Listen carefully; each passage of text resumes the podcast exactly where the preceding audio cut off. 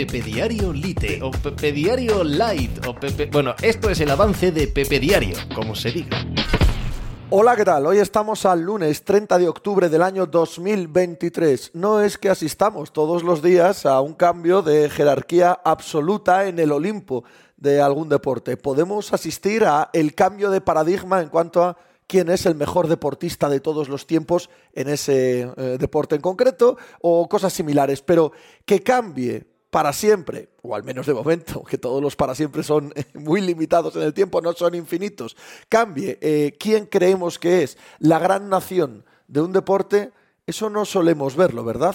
Ese tipo de movimientos parece que son más eh, parecidos a cómo se mueven las placas tectónicas en el planeta Tierra o los grandes asuntos del universo. Cosas que no vemos en el día a día. Simplemente están y en algún momento temporal cambiaron. Pues bien, este fin de semana asistimos a un cambio de paradigma total en un deporte.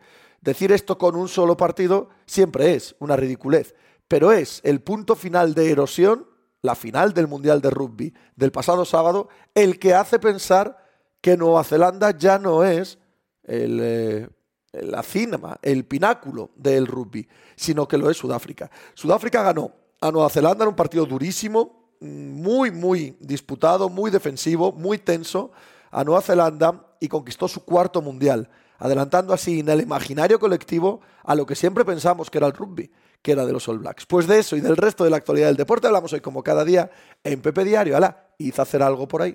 Estás escuchando Pepe Diario.